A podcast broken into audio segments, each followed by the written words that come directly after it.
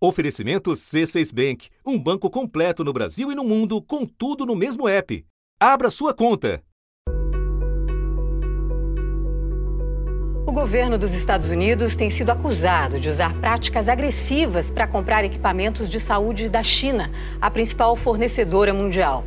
E isso vem prejudicando outros países. We need the masks. We don't want other people getting it. That's why we're América primeiro.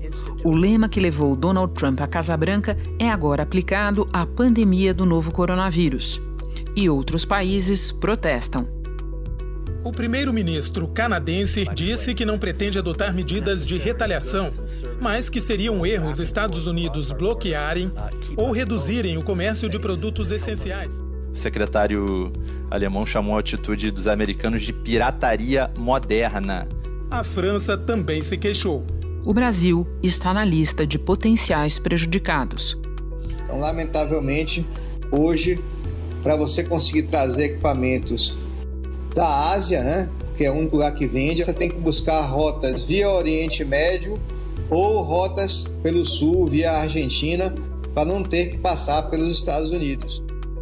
É, algumas coisas nós vamos ter que mandar aviões lá para buscar, precisamos de agilidade nesses trânsitos aéreos e por parte da embaixada que também deve nos ajudar para que possamos entrar, pegar esse material, voltar e isso num dia que a gente vê muita movimentação de comércio. Da redação do G1, eu sou Renata Loprete e o assunto hoje é a guerra comercial pelos equipamentos e insumos necessários ao combate da Covid-19. Para analisar o impacto geopolítico dessa disputa, eu converso com Oliver Stunkel, professor de Relações Internacionais da Fundação Getúlio Vargas. Antes, minha convidada é a jornalista Cláudia Trevisan, ex-correspondente na China, atual pesquisadora do Instituto de Política Externa da Universidade Johns Hopkins. Quarta-feira, 8 de abril. Cláudia, para começar, quais são os equipamentos e materiais que os países precisam comprar agora desesperadamente? São basicamente três tipos de equipamentos. O primeiro são roupas e equipamentos de proteção para os profissionais de saúde que estão na linha de frente do combate ao coronavírus. Então, são máscaras, óculos, luvas, aquelas roupas cirúrgicas. É, o segundo equipamento são os testes de coronavírus. É, o teste é muito importante não só para dar um retrato mais preciso do, do, da propagação da doença, mas também para que se possa adotar medidas como o isolamento de pessoas que tiverem contato com outras pessoas que estão infectadas, mas não demonstram sintomas, por exemplo. E o terceiro equipamento muito importante são os respiradores artificiais. Cerca de 5% dos infectados pelo coronavírus apresentam uma, uma, síndrome respiratória aguda que dificulta muito a sua respiração. E ter o acesso a esses respiradores artificiais pode definir se a pessoa vai viver ou morrer. Para vocês terem uma ideia, os Estados Unidos há um estudo que aponta que cerca de 960 mil pacientes infectados pelo coronavírus vão precisar de um respirador artificial. Mas os Estados Unidos só tem 200 mil respiradores artificiais. E essa situação se repete na Itália, na Espanha, na Inglaterra e no Brasil. por falar em Brasil, Cláudia, estou aqui te ouvindo falar e com um dado aqui do meu lado, a nossa indústria produz de 10 a 12 mil respiradores por ano. A última demanda do Ministério da Saúde sozinha era de 15 mil, Cláudia. Sim, sim. E a informação que eu obtive aqui, junto a organismos multilaterais que estão acompanhando a situação do Brasil de perto, é a de que o Brasil tem quatro fabricantes de respiradores artificiais. No total, o Brasil tem 65 mil respiradores, 46 mil só no SUS.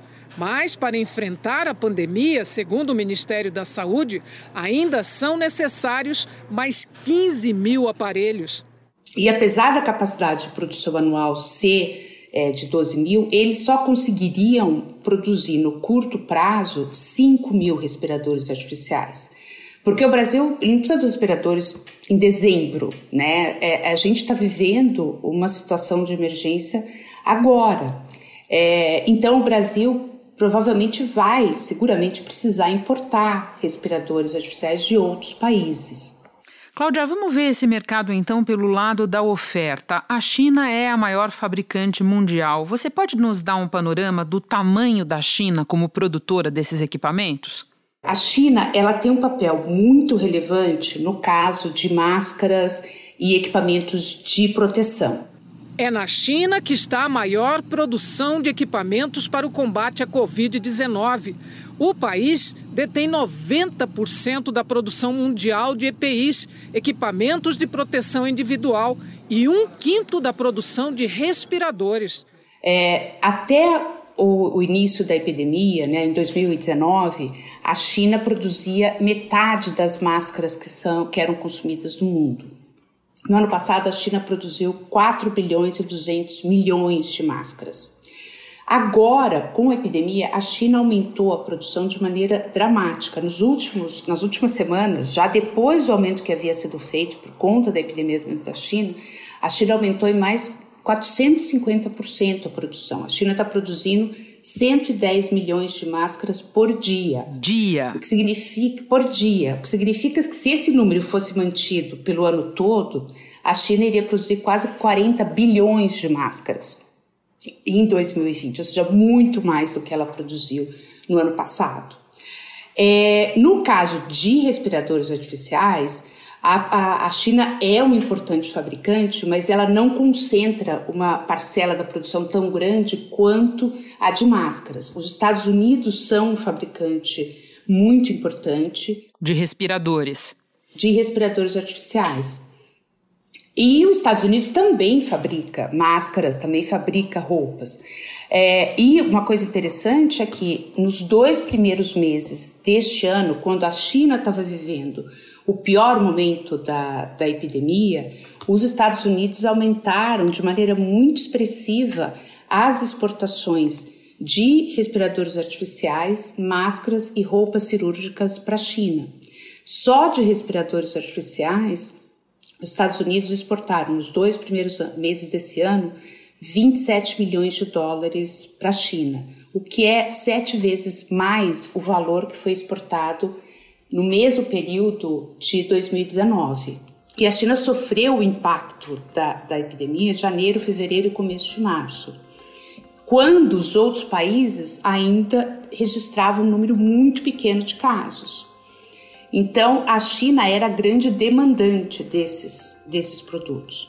Com o controle da, da epidemia da China, a China retomou a sua atividade econômica, as fábricas foram reabertas e a demanda no resto do mundo por esses produtos aumentou de maneira é, espetacular.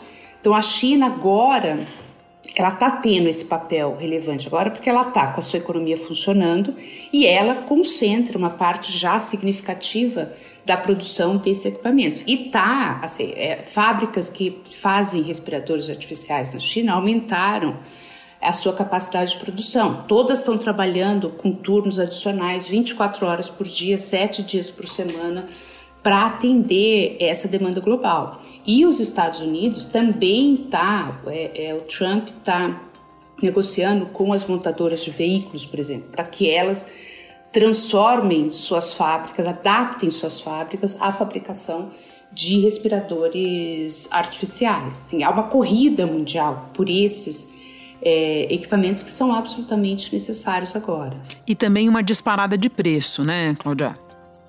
Sim, sim. É, é, principalmente no caso dos respiradores, né? Exato. É, é, a oferta, a lei da oferta e da demanda, o que no momento de uma crise humanitária como essa é, parece algo cruel, né?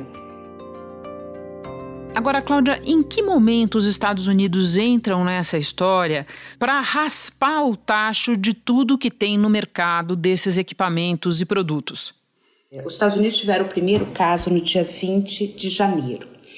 E a reação inicial do presidente Trump foi a de minimizar o o, a epidemia. Because of all we've done, the risk to the American people remains very low. E ele é, é, sustentou essa posição por muito tempo. E o país não se preparou para por causa da epidemia chegar até aqui. Né? Não aumentou, não comprou ventiladores, é, respiradores artificiais antes da hora, pelo contrário, estava exportando para a China. E é, a situação fica muito grave no, no, fim de março, e é quando é, o Trump realmente muda de posição e passa a encarar a, a, a, a pandemia como algo muito sério, que exige medidas de isolamento social que foram adotadas em, em vários lugares do país. We can expect that by June 1st we will be well on our way to recovery. E eu acho que tem um, um momento que muda muito essa a postura americana, que é o telefonema entre o Trump e o Xi Jinping, presidente da China, no dia 30 de março. O presidente da China, Xi Jinping, ligou essa madrugada para o presidente americano Donald Trump. O presidente americano classificou a conversa como muito boa e a mídia estatal chinesa divulgou que os Estados Unidos teriam agradecido a China pelo envio de suprimentos médicos. Até então, os dois países estavam numa hostilidade crescente, havia uma guerra de narrativas de quem era responsável pela epidemia. A China estava propagando uma, uma é, teoria conspiratória totalmente fantasiosa de que os militares americanos teriam levado o vírus para Wuhan. E o Trump não perdia uma oportunidade de é, carimbar é, esse como o vírus chinês, né, Cláudia? O vírus chinês, o vírus de Wuhan. Not racist at all, no, not at all. It comes from China. That's why. It comes from China. I want to be accurate. Ele teve o telefonema, conversou por telefone com Xi Jinping. É, eles concordaram que os dois países iriam cooperar no combate à pandemia. E não por acaso, dois dias depois, os Estados Unidos anunciaram que estavam enviando 23 aviões para a China para voltarem carregados com equipamentos médicos para os Estados Unidos. É, eu acho que, assim, eu acho que não dá para dizer que os Estados Unidos crowd out, compraram tudo que havia no mercado. Isso que eu ia te perguntar. É, países importantes se manifestaram publicamente contra as ações americanas, não? Sim, sim que foi o caso é, da França. A França diz que um carregamento de equipamentos que estava é, sendo levado, já estava na pista do aeroporto para partir para a França, foi desviado para os Estados Unidos depois que os Estados Unidos supostamente ofereceram um preço três vezes maior. A Alemanha diz que um carregamento de máscaras que estava, de 200 mil máscaras, que estava sendo destinado para a Alemanha, foi desviado num, num porto na Tailândia para os Estados Unidos. O Canadá, a mesma coisa. E o Brasil, né? Teve um caso que afetou o Brasil, que é no, no início de abril, o ministro Mandetta anunciou a compra de 8 mil ventiladores, eh, respiradores artificiais da China por 1 bilhão e 200 mil reais. E logo depois ele disse que a compra havia sido cancelada porque o carregamento iria para os Estados Unidos. Então eu acho que os Estados Unidos negam governo americano diz que não, em nenhum momento, ordenou o desvio de cargas para cá ou pagou a mais para cargas que estavam destinadas a outros países. O fato é que os países que eram destino dessas cargas não receberam. Bom, já que você falou em Brasil, é sobre ele a minha última pergunta. Antes mesmo dessa escassez geral de respiradores, máscaras, etc., o Brasil já tinha entrado num embate sem nenhum propósito com a China. Como é que nós ficamos agora? Eu acho que o ministro da Educação e o deputado Eduardo Bolsonaro acho que eles escolheram o pior momento que poderiam ter escolhido para hostilizar a China. O ministro Abraham Weintraub usou o jeito de falar do Cebolinha, que troca o R pelo L e que também é sotaque de muitos chineses quando falam português. Abraham Weintraub insinuou que a pandemia de coronavírus teria sido um plano infalível chinês para dominar o mundo. Sim, não atende a nenhum interesse nacional comprar uma briga com, com a China nesse momento. E muito menos usar é, é, expressões como a do ministro, que o ministro da Educação usou, que acabam sendo interpretadas pelos chineses como racistas, preconceituosas, A embaixada da China publicou em rede social uma mensagem considerando as declarações preconceituosas, difamatórias, racistas. E hoje o embaixador chinês também cobrou uma retratação. Eu acho que seria muito difícil os Estados Unidos mandar 23 aviões para a China comprar é, para trazer equipamentos médicos, se o Trump ainda estivesse se referindo ao vírus como vírus chinês, porque ia ter uma pressão dentro da China, há nacionalistas na China que, que se sentem ofendidos por essas coisas. Então, eu acho que é, é o que o Brasil, que algumas pessoas do governo brasileiro estão fazendo é, é, vai totalmente, contraria totalmente os interesses do Brasil neste momento. Algo que a gente é, é, sabe da importância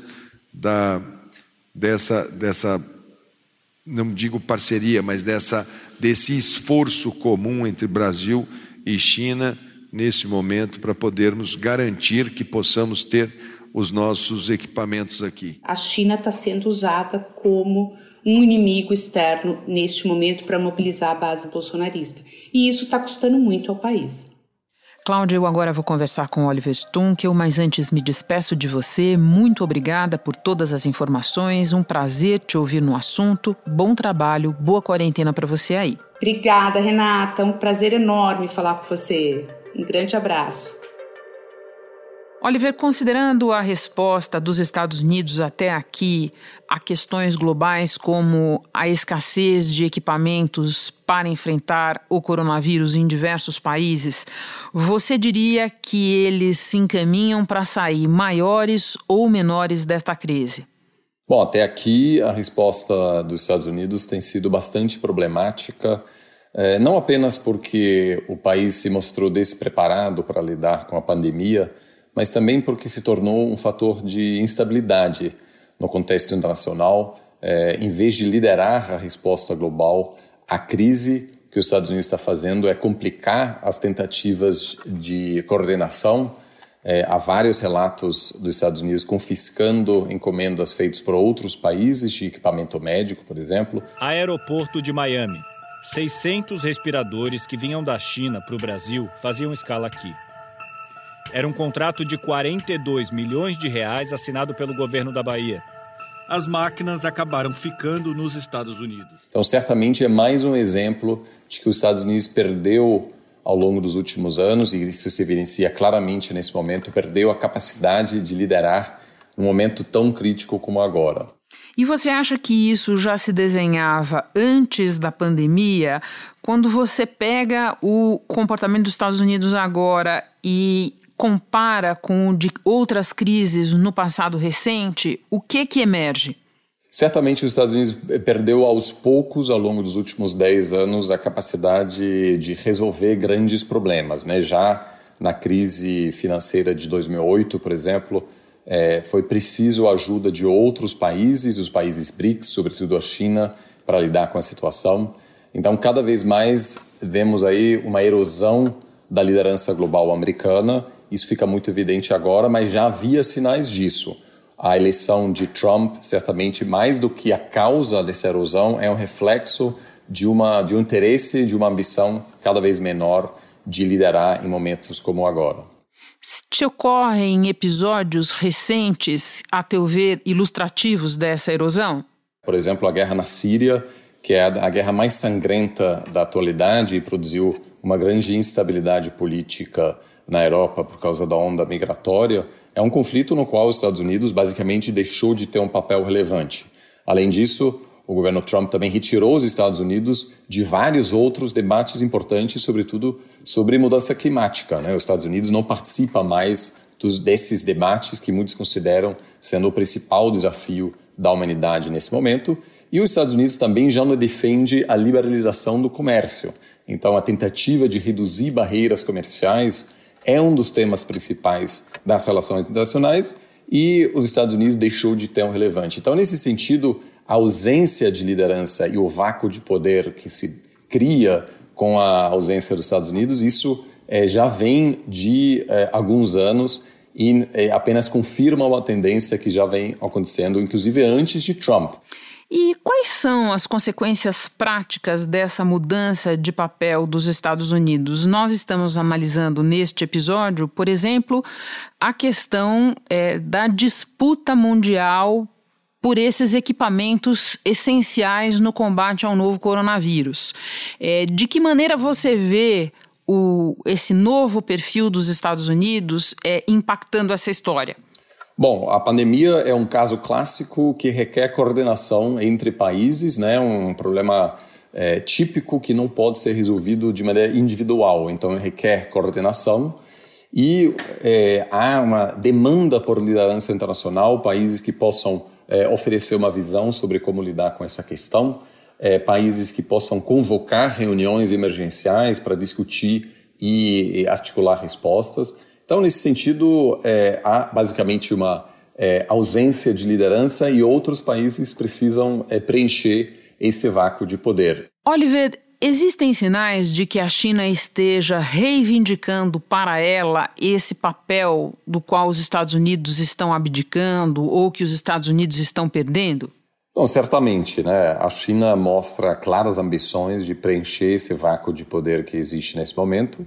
É, ela sabe que sua influência tem limites ainda do ponto de vista de poder bélico, por exemplo. A China não tem como competir é, com os Estados Unidos. A China também sabe que o seu modelo de sociedade, por ser um país autoritário, é menor. Então a China sabe que a, un a única maneira de ser reconhecido como líder no cenário global é proivendo bens públicos globais, ou seja, sendo um país que contribui para a estabilidade internacional e que contribui para a resolução de problemas globais. E desse ponto de vista, a pandemia realmente é um problema é, que a China consegue, é, no qual a China consegue liderar, na qual a China consegue apresentar é, estratégias e a sua decisão de doar em massa equipamentos médicos, de aumentar a sua capacidade é, de produzir esses bens, certamente mostra que há uma ambição clara, há uma estratégia clara e nesse sentido, agora, apesar dos erros cometidos pela China inicialmente na pandemia, quando também a China subestimou o problema,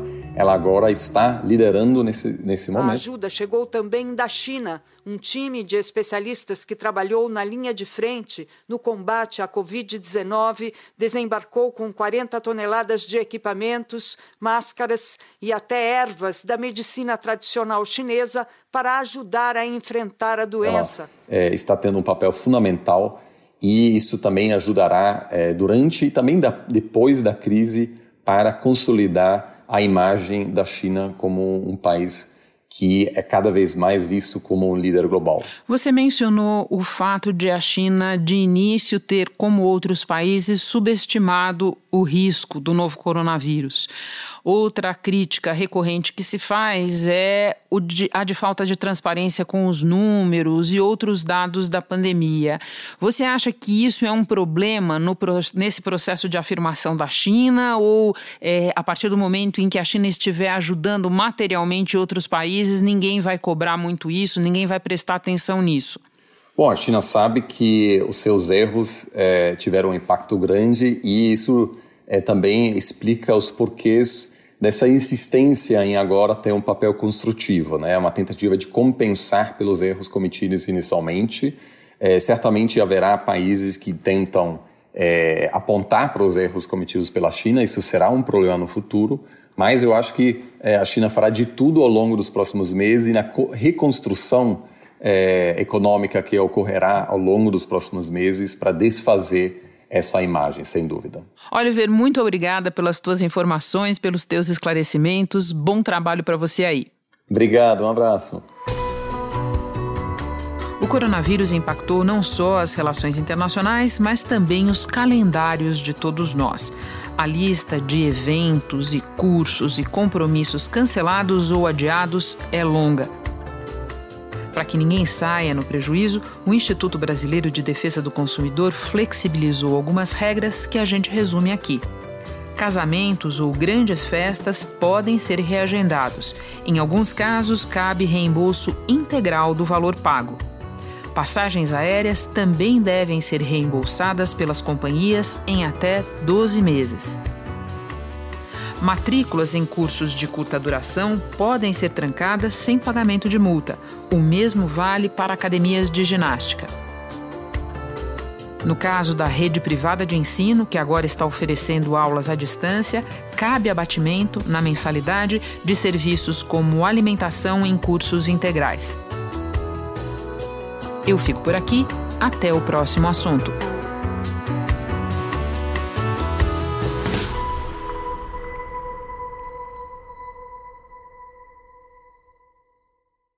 Você no topo da experiência financeira que um banco pode oferecer. Escolha um banco completo no Brasil e em qualquer lugar do mundo. Abra sua conta no C6 Bank.